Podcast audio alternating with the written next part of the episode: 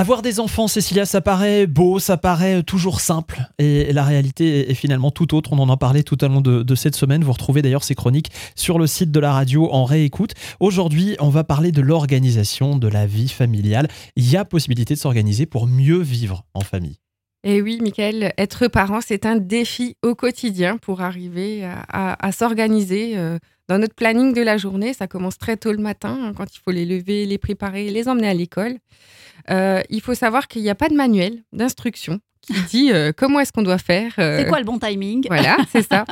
Par contre, je peux vous orienter plutôt vers ce qu'on appelle la boîte à outils. C'est 10 principes pour élever un enfant à être plus autonome et plus heureux de Ariane Hébert et qui propose voilà, plein de trucs et astuces sur la journée, euh, dans notre rôle au quotidien, mais aussi dans la manière dont on va pouvoir les leur proposer les choses ou, ou leur amener euh, vers plus d'autonomie dans différents moments de la journée, qui est vraiment sympathique et qui permet vraiment à nos enfants d'arriver à mieux se construire et d'arriver à être plus autonomes au quotidien pour que bah, la vie de famille se passe aussi mieux et plus facilement pour tout le monde. C'est un livre, la boîte à outils? Oui, c'est ça, la boîte à outils.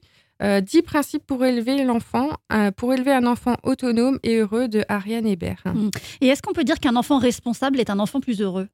Alors un enfant responsable peut être plus heureux, mais c'est pas forcément le fait qu'il soit responsable qui va lui permettre d'être heureux, mais plutôt le fait de prendre du plaisir à faire ce qu'il fait au quotidien. Hmm. Et puis conscience de sa valeur peut-être aussi. Donc là aussi l'importance que les parents euh, puissent mettre ça en avant. Oui, au niveau de la confiance, l'estime de soi, c'est ça vraiment qui va permettre de construire un enfant et qui du coup au courant de la journée va lui permettre eh ben, d'avoir différents moments où il est sollicité avec euh, tout ce qu'on appelle la pédagogie positive. Hmm parce que c'est beau, tout simplement, la famille. Merci beaucoup, Cécilia.